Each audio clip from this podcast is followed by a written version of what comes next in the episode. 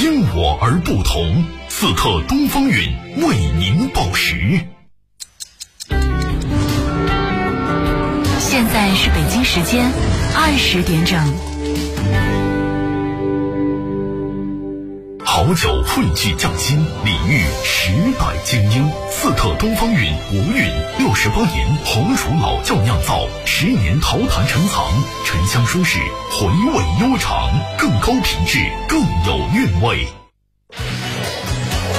为了去远方，曾找过无数借口，只有回家，不需要任何理由。爸妈，我回来啦！看遍诗和远方，不如我的家乡。一零六五，江西都市广播，春节特别节目《我的家乡，我的年》。大家好，我是河南南阳的杨洋。我们家的春节习俗呢，就是大年三十早上，家家户户都会贴春联儿或在窗户上贴窗花。当天家里的女性还会早早的揉面包饺子。咱们的团圆饭呢是在除夕晚上吃的。二零二三送你一盘饺子，祝大家平安如意。好呀，我的各位听友小可爱们，我是 FM 一零六五江西都市广播上班路上的节目主持人潇潇。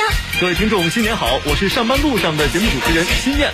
从去年的十一月二十八号全新升级的节目跟大家见面之后，我们就风雨无阻的陪伴在大家的上班路上，跟大家一起聊聊趣闻，分享资讯。那新的一年呢，我们将继续与您相约在您的上班路，带给您最新的路况天气，也带给您清晨的早安陪伴。新年到了，咱得给大家备点年货呀，对不对？哎，是这年货是家家都少不了啊。那我们就给大家备上一斤花生，二斤枣，好运常常跟你跑；三斤苹果，四斤梨，吉祥和你不分离；五斤橘子，六斤蕉，财源滚进你腰包；七斤葡萄，八斤橙，愿你心想事儿就成；九斤芒果，十斤瓜，愿你天天乐开花。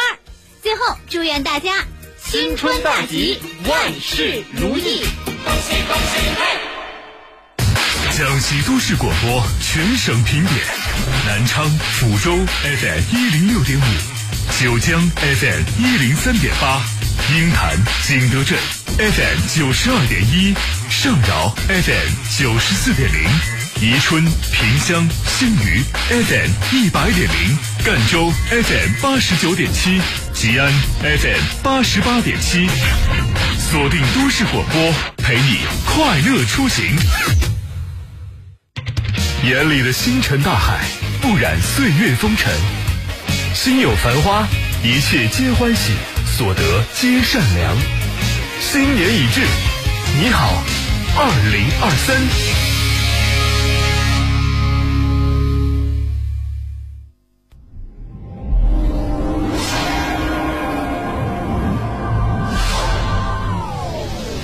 每一个故事都是一段经典传奇。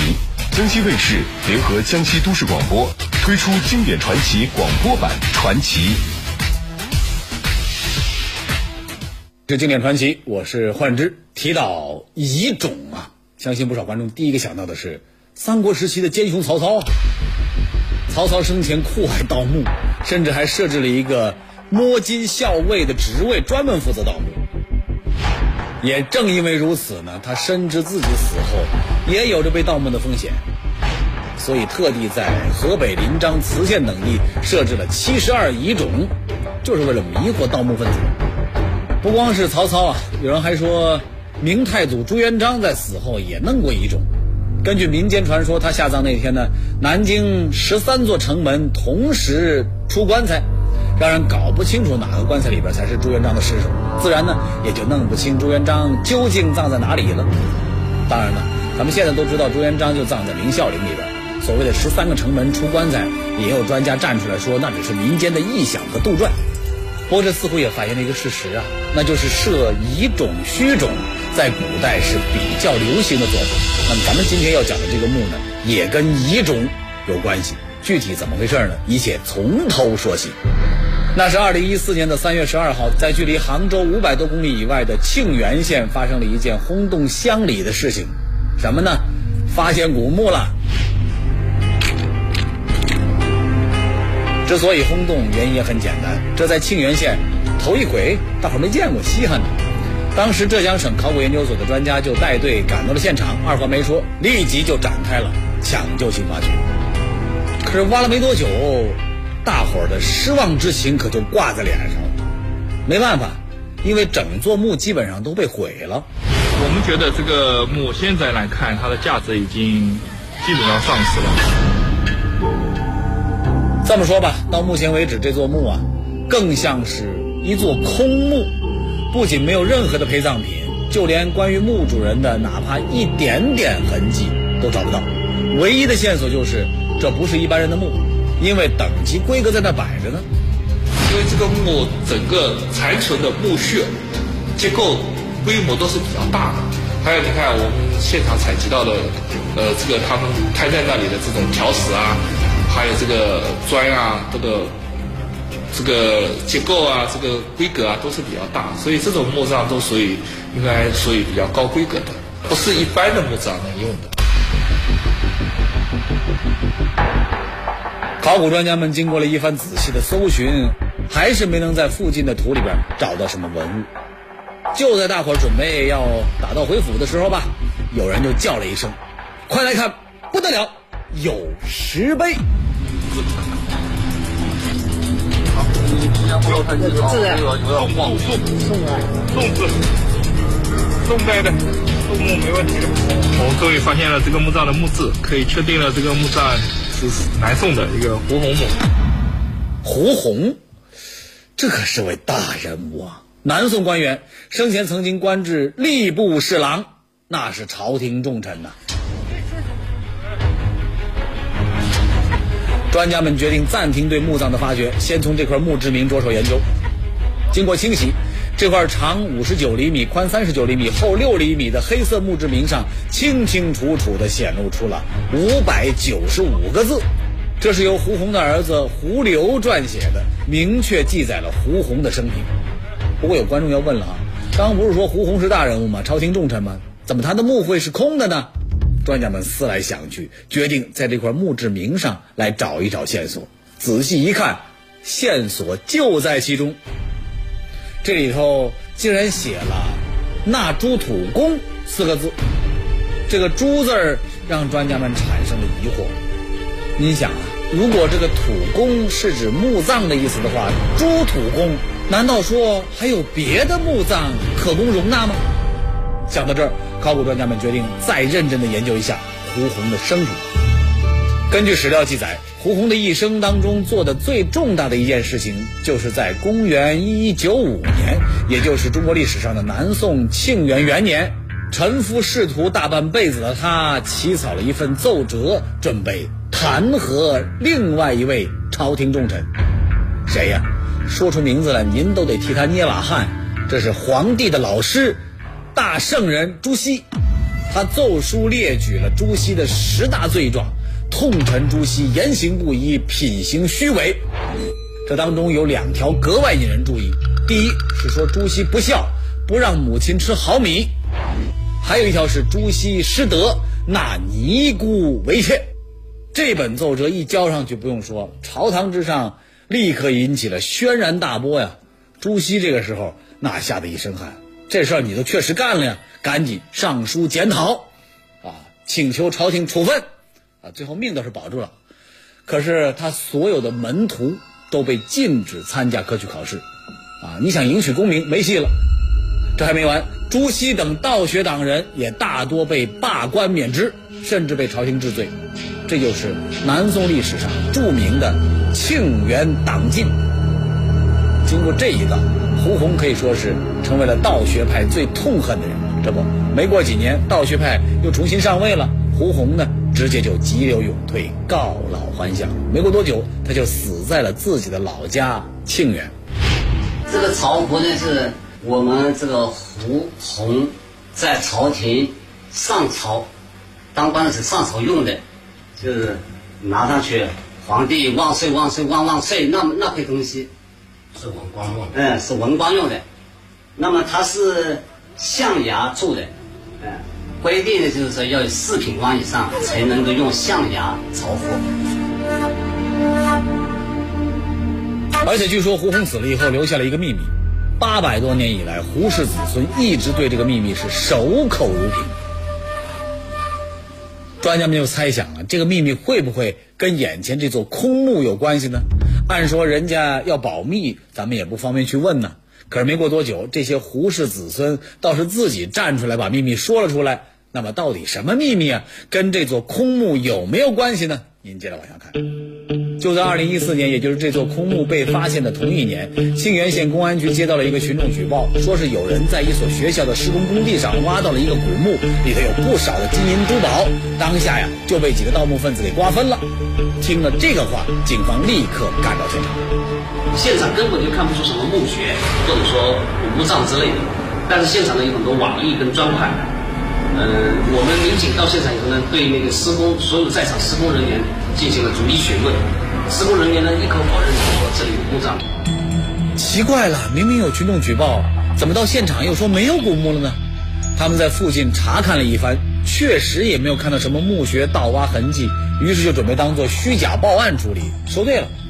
可就在这个时候，胡红的后代站了出来，说这事儿不能就这么算了，必须得严查。这个要求更是让警方摸不着头脑了。为什么呀？这个胡氏子孙可算是开口了哈，说这个地方很可能也是他们老祖宗胡红的墓。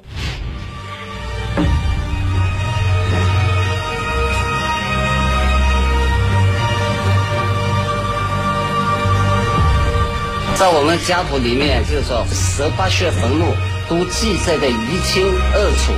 一共十八穴，就包括地点也记得非常。闹了半天，胡家的秘密都在这本家谱里边了。根据胡家的家谱记载，胡红啊有十八处遗种，并且这十八处遗种的准确方位里头都写的是一清二楚。如此说来，咱们节目开始说的那座只出土了一块墓志铭的空墓，倒是有了合理的解释了。可是问题是，好好的为什么要设十八处遗种呢？是为了防盗吗？专家表示很有可能。说防盗是一方面，更主要的，经历了庆元党争的胡红啊，得罪了朱熹，更得罪了他数量众多的门徒。胡红很有可能是担心自己死后遭人报复，这才设计了十八遗种，并且让家人一定要严守这个秘密。抬出去埋的时候呢，就十八具棺材呢。就都抬起来，抬起要穿梭，就是这样子。呃，你穿过来，他穿过去，这等于绞起来，就搞不清楚是哪一排的哪一具棺材是是是是真实的哪一具。那所以呢，就是说，实际上真正真实的这有胡红的这一具真实的这具棺材，只有他女儿一个人知道，这棺材是抬到何方去的。那么胡红是。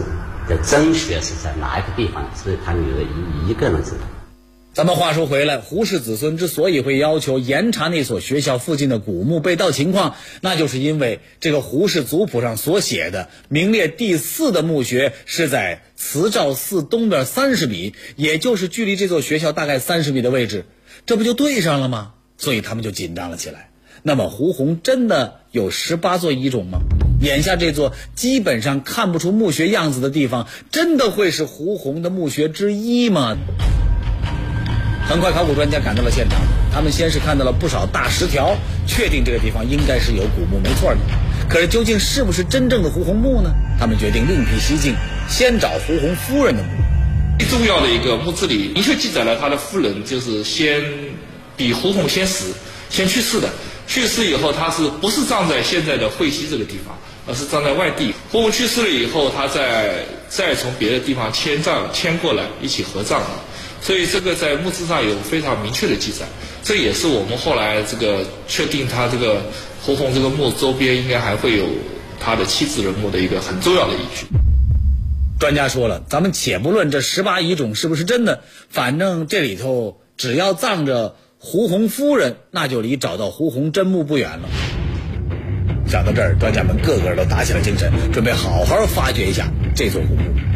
因为宋墓它这个目标非常大，它前面往往有石像生，石像生之后就是后面就是墓葬，就墓葬以后这个就这个这个目标非常大，大部分墓因为它太明显了嘛，有石像生一早就找到，所以大部分墓应该都是被盗了。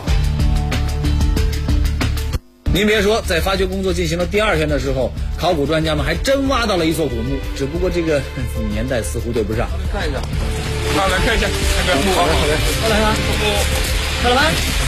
这个墓不理想啊，这个墓规模太小了吧？啊？这个太小了吗？从砖啊这种这个结构来看，也不应该是送的吧？你看这个砖都很小嘛，对，这么薄一点点啊。嗯。所以这个大概什么时候的？应该是明清的吧，不应该是宋代的吗。明清的。好。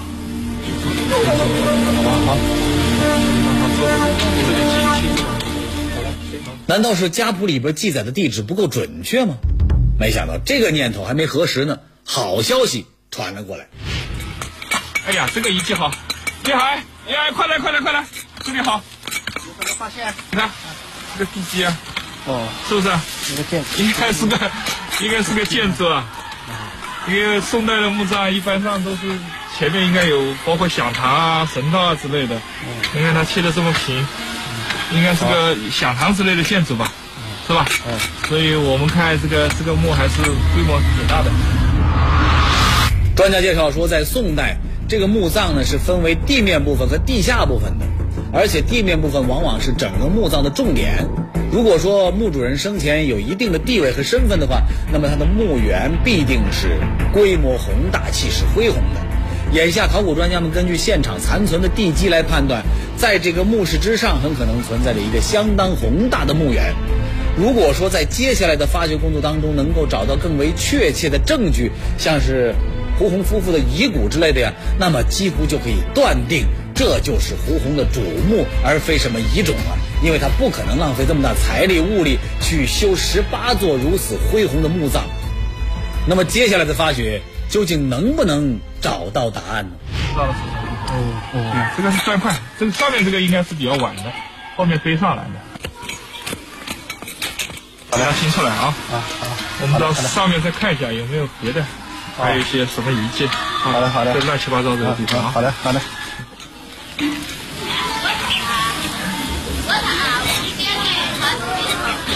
这个是什么东西啊？看一下。我看一下。这个是啥？好像两边都有，两边都有。这个好像是排水沟吗？两边都有。按照以往的经验来看，在排水沟附近应该就会有不小的古墓出现。果不其然，在距离这里大约三十米的地方，考古专家们有了新发现。专家一眼就判断出这是宋代的砖，而且这个地方很有可能就是胡红夫人的墓。更让人感到惊喜的是，这一带并没有发现盗洞，所以这个地下很可能埋葬了一个没有被盗挖过的宋墓。因为这个胡红墓，因为嗯被破坏掉以后，我们一点东西都没有发现，所以当时是心里还是没有底对这个墓葬，是不是当时随葬品很少啊，或者基本上没有随葬品啊？很快，考古专家们就展开了发掘，附近不少村民呢也都赶到了现场看热闹。这个墓葬最外边是封土啊，封土的里边是砖椁，在砖椁的下头是一层黑色的碳粉。起开这些，就可以看到下面的条石了。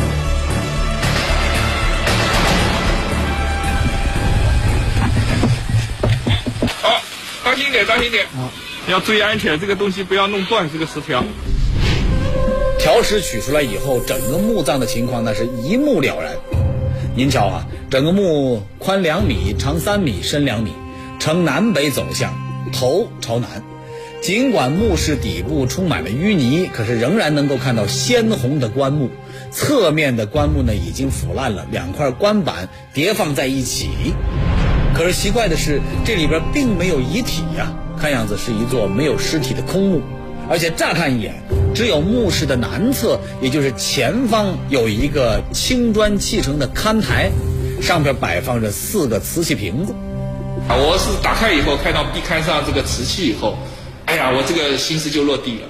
看到瓷器以后，我当时想，这个哎呀，这个就好了。这个并且这个瓷器的器物器型都比较大，这个对于这个墓葬来说，就已经基本上它的价值就在了。别的不说，专家们决定先把壁龛上的瓷器清理出来，看看有没有相关线索。我当时想，哎呀，最好是龙泉窑的瓷器。然后我下去以后，这个因为它这个所有的器物上都落满了淤泥，落满了淤泥以后，这个你看不到它的器器型，也看不到它的釉色，所以我当时也还有点着急。哎呀，我说不要是陶器，最好是龙泉窑瓷器。不好不要盖不要切啊，不要切都放进去，啊。结果怎么样呢？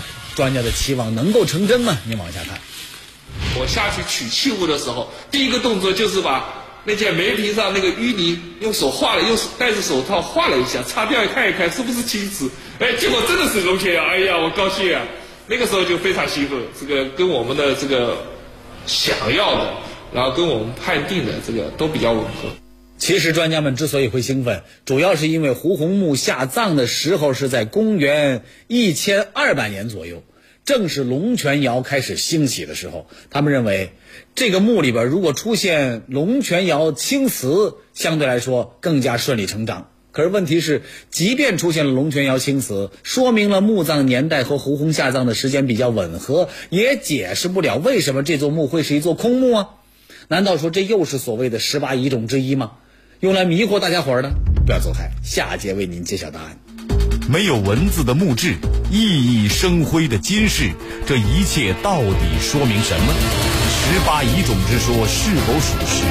江西卫视经典传奇正在为您解密。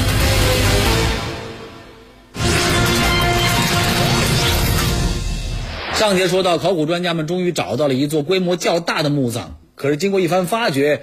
发现墓葬里边竟然空空如也，一眼看过去，既没有尸骨，啊，也没有特别丰厚的陪葬，这怎么回事呢？难道这又是一处遗种吗？考虑到南方的气候比较潮湿，专家想着，或许是因为经过了八百多年的侵蚀，尸体已经完全腐烂了，也未可知。当然了，即便是再腐烂，也应该会留下一些类似于毛发、牙齿等等比较不容易腐烂的部分，或者是线索呀。所以，考古专家们准备再次打起精神，对于墓地的积水和淤泥进行比较细致的处理，希望能够在其中找到一些关于墓主人身份的痕迹。好，鉴定一下。好嘞。哎。这这些这些有些很怕验的，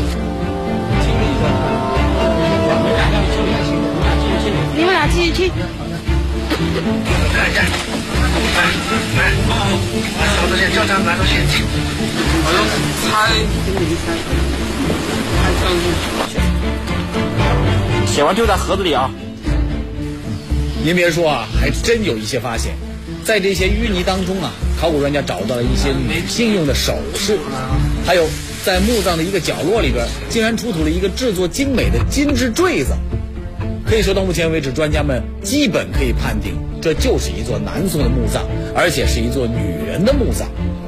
可要说墓主人的身份，那暂时还没有办法下定论，他们只能够继续进行搜索，争取不放过任何一处蛛丝马迹。结果呢，功夫不负有心人，他们竟然在壁龛上找到了一块石碑。有石碑就好办了，上头应该会有相关记载。可是专家们前看后看，横看竖看，愣是一个字都没找着。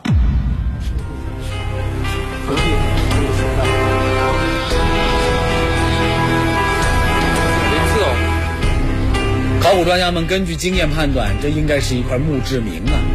至于上头没字儿，倒不是因为没写，专家说呀，很可能是自然风化，因为。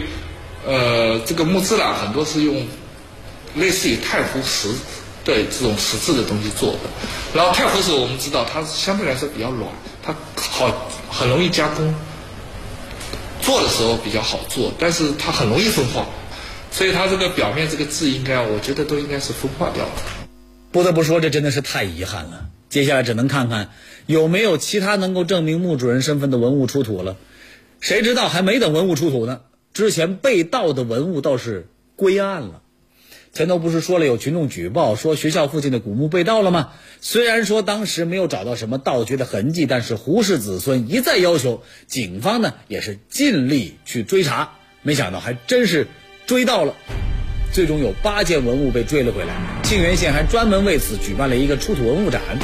你可别看展出的文物数量不多啊，质量绝对没话说。就单说这历经八百多年的瓷器，对于咱们专家研究南宋的龙泉窑，就提供了不少珍贵的实物资料。我可以通过这批东西来建立这个建立一个标杆，就公元一千两百年前后，龙泉窑发展到一个什么样的水平？呃，这个对我们这个龙泉窑这个这个整个发展过程中又处于一样一个什么样的地位？所以，这个我觉得这个是这批瓷器的这个最重要的一个价值所在。在这批展出的文物当中，有一个金坠子，让所有人看的是流连忘返。您瞧啊，它是由纯金制成的，重约三十三克，呈水滴形，刻凿十分精细，纹饰最细的地方甚至比头发丝儿还要细呀。尽管经历了八百年的沧桑，可它依然是金光闪闪，熠熠生辉。专家认为，这个金坠子的做工和规制倒是和胡红夫人的身份完全吻合。可是这也没办法直接说明墓主人的身份呢。到目前为止，也只能说这座墓的确是一座宋代的夫妻合葬墓。如果非要确认这就是胡红夫妇的合葬墓的话，那势必就得有尸骨或者说毛发来做 DNA 比对了。可是遗憾的是，考古专家们仍然没有找到相关线索。其实，关于胡红的十八遗种呢，也有专家提出过不同的想法，说也有可能是在胡红死后的几十年里边，胡家为了躲避战乱，纷纷逃走他乡啊，到了一百多年之后才陆续回到庆元。而关于胡红墓的准确位置呢，早已经没有人知道了，所以只能够根据先辈们的回忆一一罗列出来，这才形成了十八遗种的说法。不过怎么样吧，对于胡红的后代来说呢，他们原本是一直想保住这个秘密的，让祖先胡红的灵魂能够得到永久的安息。可是墓葬被侵扰，让他们不得不站出来守护。至于眼下这究竟是真墓还是遗种呢？咱们也只能是等待专家们的进一步发掘和分析了。好了，今天的节目就是这些了，咱们下期再见。欢迎明天同一时间继续收听《传奇》。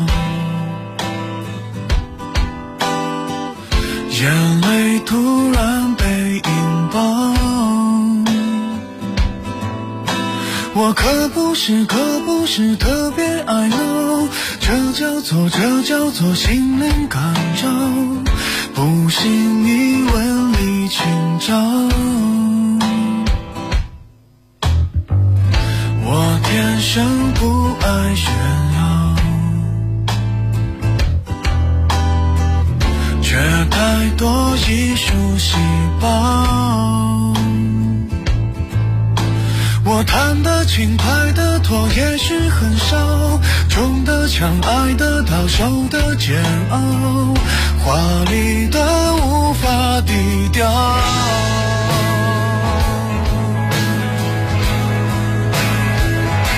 为什么全世界的脸我都是一遍？为所有的悲剧当特约演员，我想的断肠，我哭的夸张，像一。